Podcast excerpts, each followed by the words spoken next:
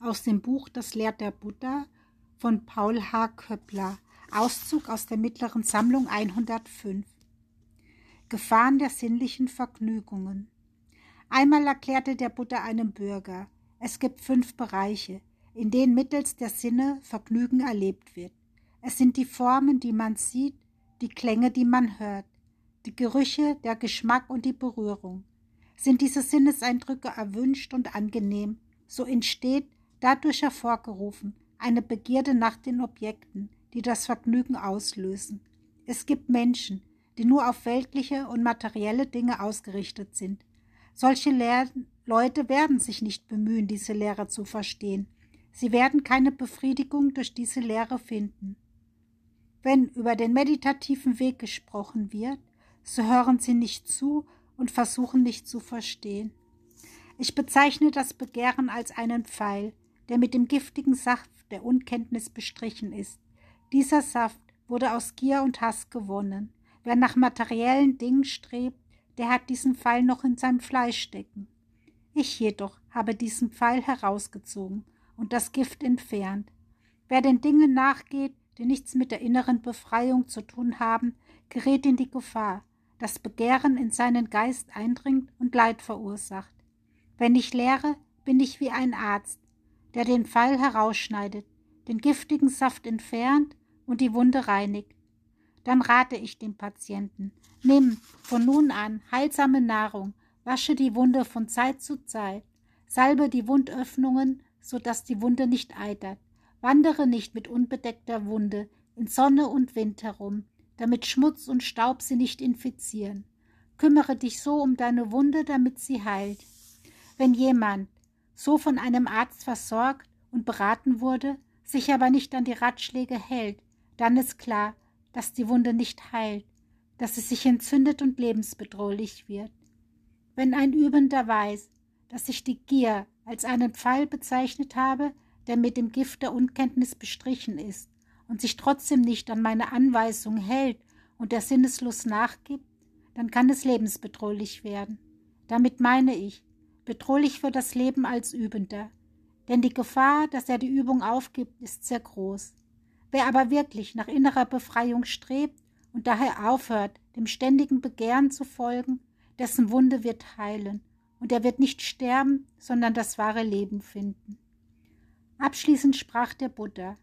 Dieses Gleichnis bedeutet, dass meine Schüler so üben sollen, dass ihr Bewusstsein von den Sinneseindrücken nicht vereinnahmt und gefesselt wird. Das Festhalten alleine ist die Wurzel allen Leidens.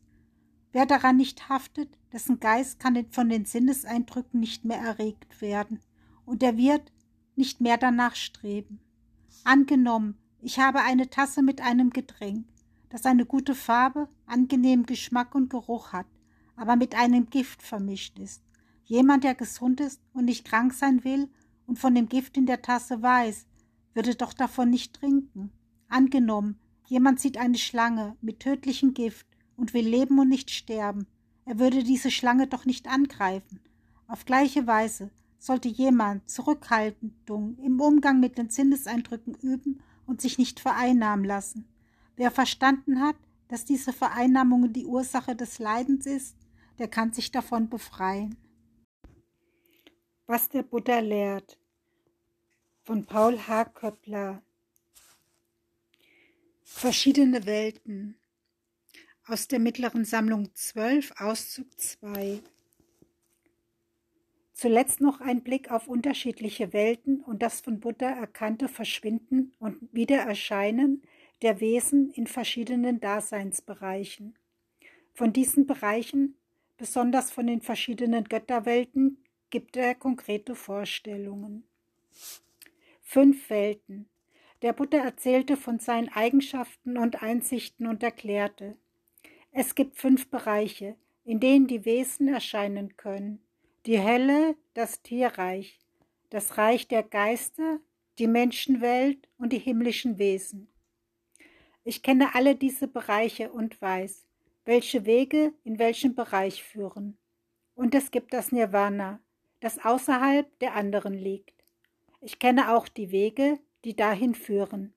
Es ist das Reich der inneren Befreiung, durch Weisheit, in der alle treibende Kräfte aufgehört haben. Ich kann sehen, wohin ein Mensch aufgrund des Weges, den er eingeschlagen hat, kommen wird. Ich sehe, wenn ein Mensch sich so oder so verhält, wird er nach dem Tod in einer diesen Welten geboren werden.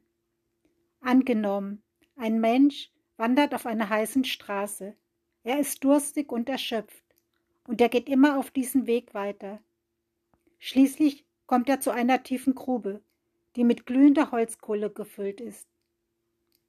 Jeder, der sehen kann, wird sagen, wenn der Mensch immerzu auf diesem Weg weitergeht, wird er in diese Grube fallen. Später sieht man nur dann, dass dieser Mensch tatsächlich in die Grube gefallen ist.